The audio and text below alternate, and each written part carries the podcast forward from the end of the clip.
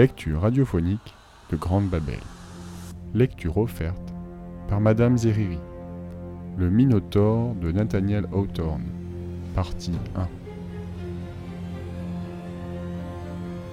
Dans l'antique cité de Trézène, située au pied d'une haute montagne, vivait autrefois avec sa mère un petit garçon qui avait nom Thésée. Le roi Pité et son grand-père régnaient sur cette contrée et passaient pour un prince accompli. Aussi le jeune Thésée, doué par la nature de brillante qualité, élevé à la cour et sous les yeux de son aïeul, ne pouvait manquer de profiter des sages instructions du monarque. Sa mère s'appelait Étra. Quant à son père, l'enfant ne l'avait jamais vu. Mais il se souvenait que, dès son âge le plus tendre, Étra allait souvent dans un bois où se trouvait un rocher profondément enfoncé dans la terre et recouvert de mousse. Là, elle le faisait asseoir à côté d'elle et lui parlait de son père. Elle lui disait qu'il se nommait Égée, que c'était un grand roi, qu'il régnait sur l'Attique et résidait à Athènes, fameuse entre toutes les cités du monde. L'enfant n'avait pas de plus vif plaisir que d'entendre ces récits et demandait souvent à sa mère pourquoi l'illustre auteur de ces jours ne venait pas habiter avec eux à Trézène. Hélas, mon cher fils, répondait Étra en soupirant, le premier devoir d'un souverain est de veiller sur son peuple. Ses sujets lui tiennent lieu d'enfant, et il peut rarement consacrer quelques instants à sa famille comme le font des parents ordinaires. Votre père ne quittera jamais son royaume pour venir vous voir, son fils bien-aimé. Alors, chère mère, pourquoi n'irais-je pas moi-même visiter cette fameuse cité d'Athènes et rappeler au roi Égée que je suis son fils? Cela pourra se faire plus tard. Un peu de patience et nous verrons. Vous n'êtes ni assez grand ni assez fort pour exécuter un tel projet. Et dans combien de temps serai-je assez fort? demandait le jeune prince avec insistance. Vous n'êtes encore qu'un tout petit enfant, répliquait sa mère. Voyez si vous pouvez soulever le roc sur lequel vous êtes assis. Plein de confiance dans ses propres forces, l'enfant se cramponna aussitôt aux aspérités de la pierre, tira, poussa, se raidit. Il était hors d'haleine. Mais le rocher demeura complètement immobile, comme attaché au sol par de puissantes racines. Il n'y avait pas lieu, du reste, de s'en étonner, car il aurait fallu, pour ébranler une telle masse, les efforts musculaires de l'homme le plus robuste. Témoin de tant d'ardeur, d'ambition et de faiblesse, Etra ne put s'empêcher de sourire, tristement. Puis son cœur s'émut à la pensée que c'était le début significatif et prématuré de son fils dans la carrière des aventures. Vous le voyez bien, Thésée, il faut que vous acquériez encore beaucoup plus de force avant de tenter le voyage d'Athènes et d'aller dire au roi Égée qui vous êtes. Mais je vous le promets, aussitôt que vous pourrez soulever ce rocher et me montrer ce qui est caché dessous, je vous permettrai de partir. À dater de ce moment, Thésée ne cessa de demander à sa mère si le temps était bientôt, venu de se rendre à Athènes. Celle-ci se contentait de lui indiquer ce qu'il avait à accomplir auparavant et ajoutait que, pendant des années encore, il ne serait pas en état d'entreprendre ce voyage. Malgré cette réponse si absolue, le tendre enfant aux joues roses et rebondis, aux cheveux bouclés, renouvelait fréquemment ses essais.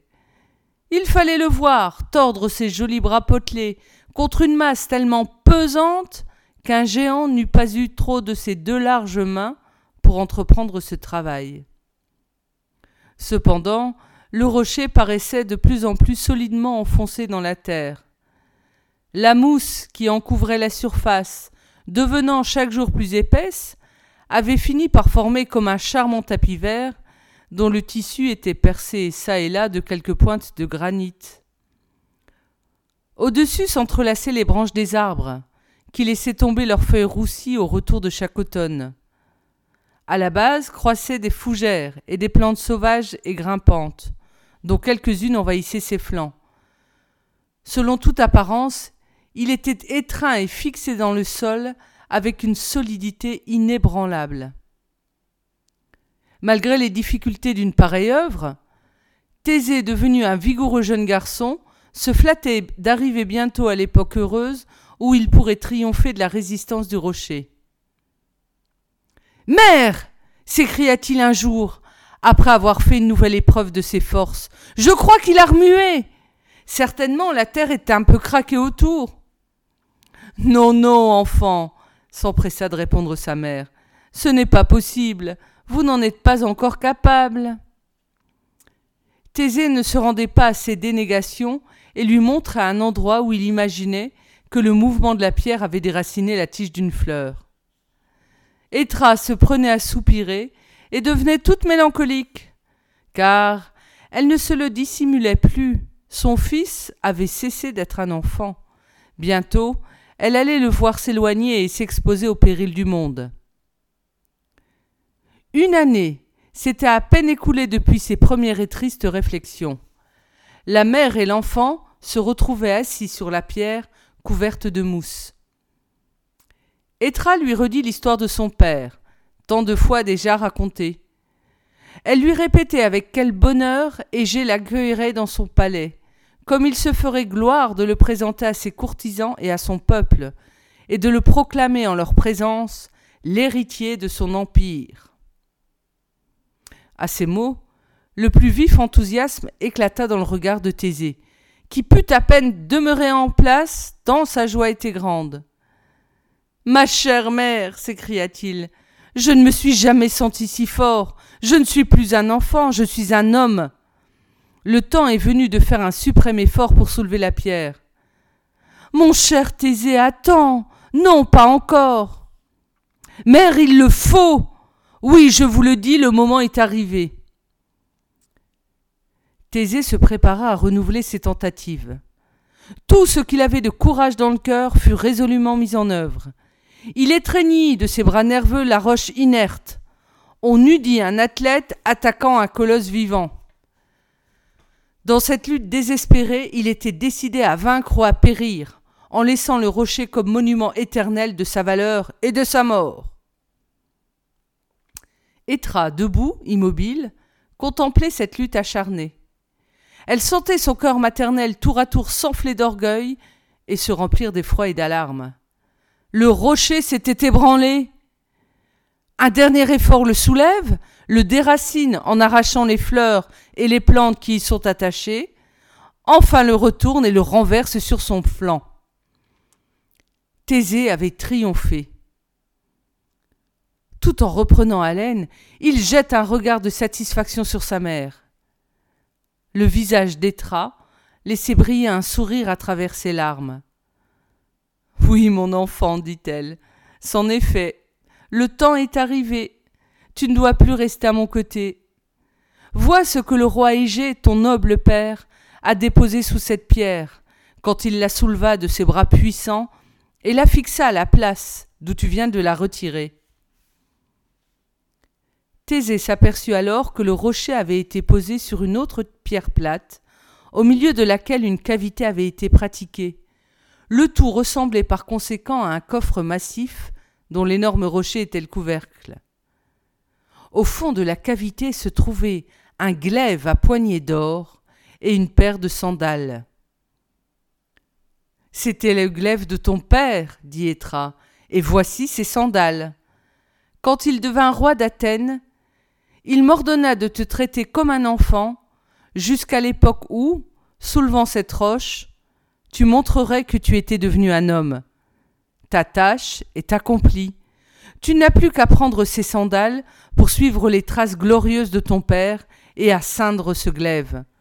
Tu peux maintenant combattre les géants et les dragons, comme le fit le roi Égée dans sa jeunesse.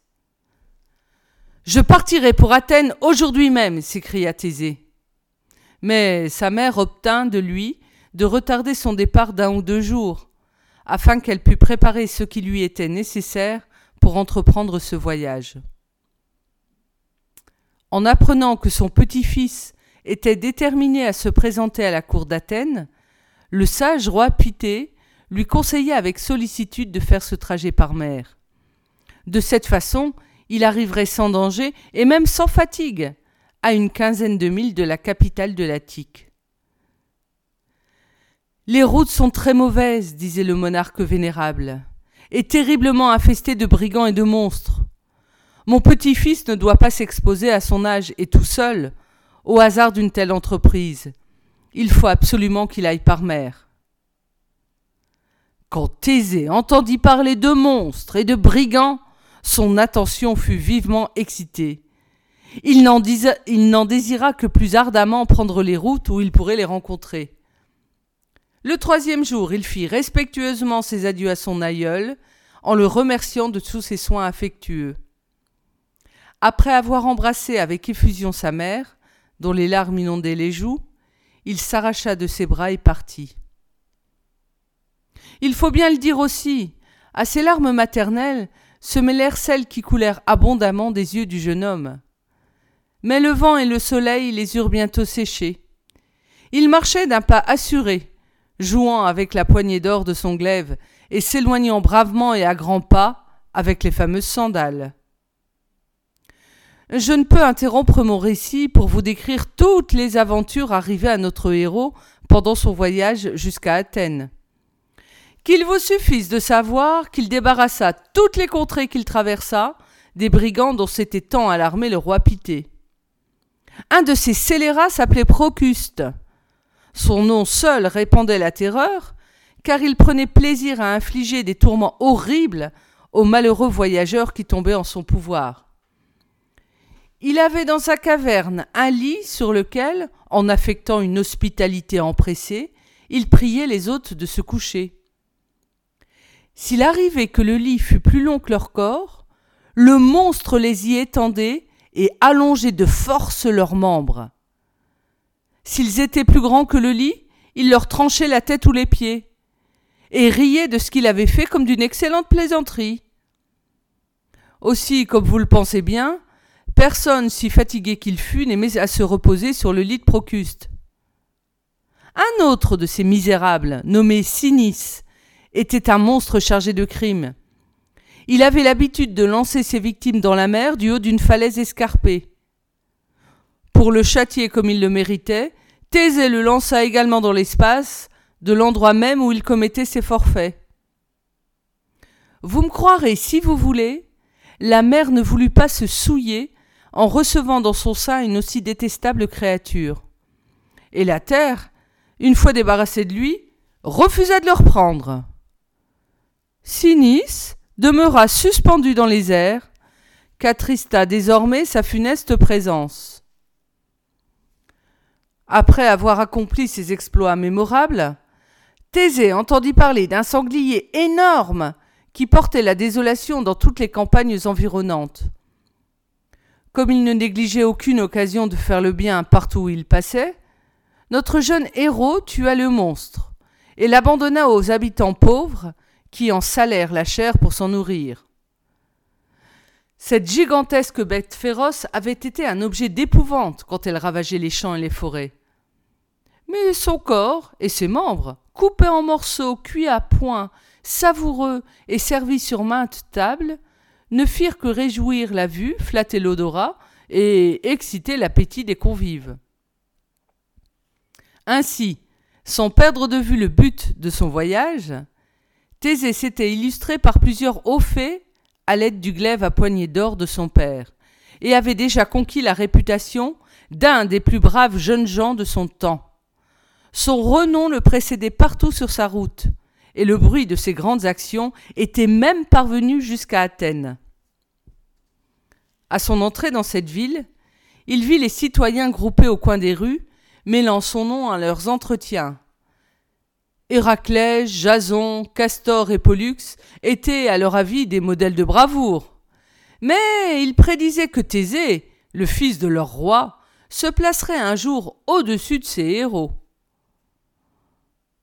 En entendant ces propos flatteurs, celui qui en était le sujet accéléra sa marche, certain qu'une magnifique réception l'attendait à la cour de son père, et que la renommée embouchant sa trompette allait crier au roi Voici ton fils.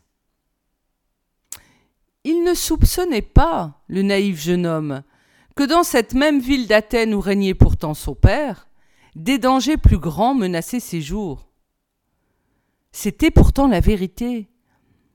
Il faut que vous sachiez que le roi Égée, sans être très avancé en âge, dépérissait à vue d'œil, usé par les soucis du gouvernement et affaibli par une vieillesse prématurée. Ses neveux, comptant bien que le monarque ne vivrait pas longtemps, projetaient de se partager ses états.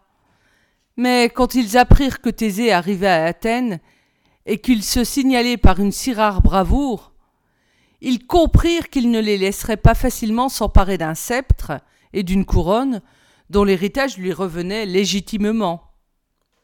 Ces méchants princes, les propres cousins de Thésée, se tournèrent aussitôt contre lui. Et Médée, rangé parmi ses ennemis, nourrissait une haine encore plus atroce. Cette cruelle magicienne, alors l'épouse du roi, désirait transmettre le pouvoir à son fils, Médus, et exclure du trône le fils d'Étra, qu'elle détestait. Les neveux du, monarque découvrirent Thésée et allèrent à sa rencontre, juste au moment où il atteignait le seuil du palais. Renfermant dans leurs âmes leurs funestes desseins, ils offrirent à leur cousin l'assurance d'une affection sincère et lui exprimèrent toute la joie qu'ils ressentaient de faire sa connaissance. Puis lui proposèrent de le présenter au roi comme un étranger, afin de voir si celui-ci pourrait distinguer dans ses traits quelque ressemblance avec lui-même ou avec sa mère Étra, et s'il le reconnaîtrait pour son fils. Thésée consentit à cette épreuve. Il s'imaginait que son père, inspiré par la nature, n'hésiterait pas un seul instant.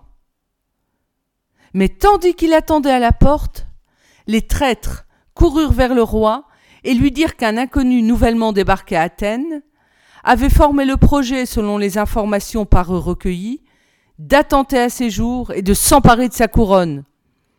Et, ajoutèrent-ils, il demande en ce moment la permission d'être admis en présence de votre majesté. Ah ah s'écria le monarque. En vérité, ce doit être un coquin achevé que ce jeune audacieux. Voyons, mes amis, que me conseillez-vous de le faire de lui? À cette question, la méchante Médée trouva l'occasion de placer son mot. Je vous l'ai déjà dit, c'était une magicienne, et des plus fameuses. Si l'on en croit certains documents, elle persuadait les gens qu'elle pourrait leur rendre la jeunesse en les plongeant dans un chaudron rempli d'eau bouillante. Mais le roi Égée, je le suppose, n'ajouta pas foi à ses assurances ou se résigna à rester vieux plutôt que de se laisser calciner au fond d'un chaudron. S'il ne fallait pas ménager le temps pour traiter de sujets d'une plus grande gravité, j'aimerais vous décrire le char de feu de Médée, tiré par des dragons ailés, dans lequel cette enchanteresse s'élevait souvent au milieu des nuages. C'est dans ce char qu'elle parut pour la première fois à Athènes, où sa vie n'était plus depuis qu'une longue suite de crimes.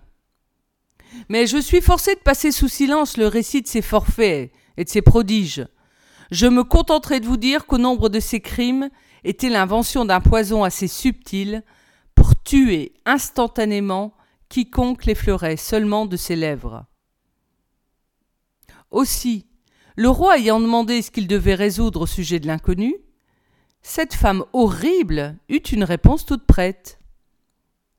Que votre majesté me laisse le soin de cette affaire, répliqua-t-elle. Admettez en votre présence ce jeune homme au sinistre projet. Traitez-le avec bienveillance et invitez-le à boire une coupe de vin. Votre Majesté n'ignore pas que je m'amuse parfois à distiller des essences d'une grande vertu.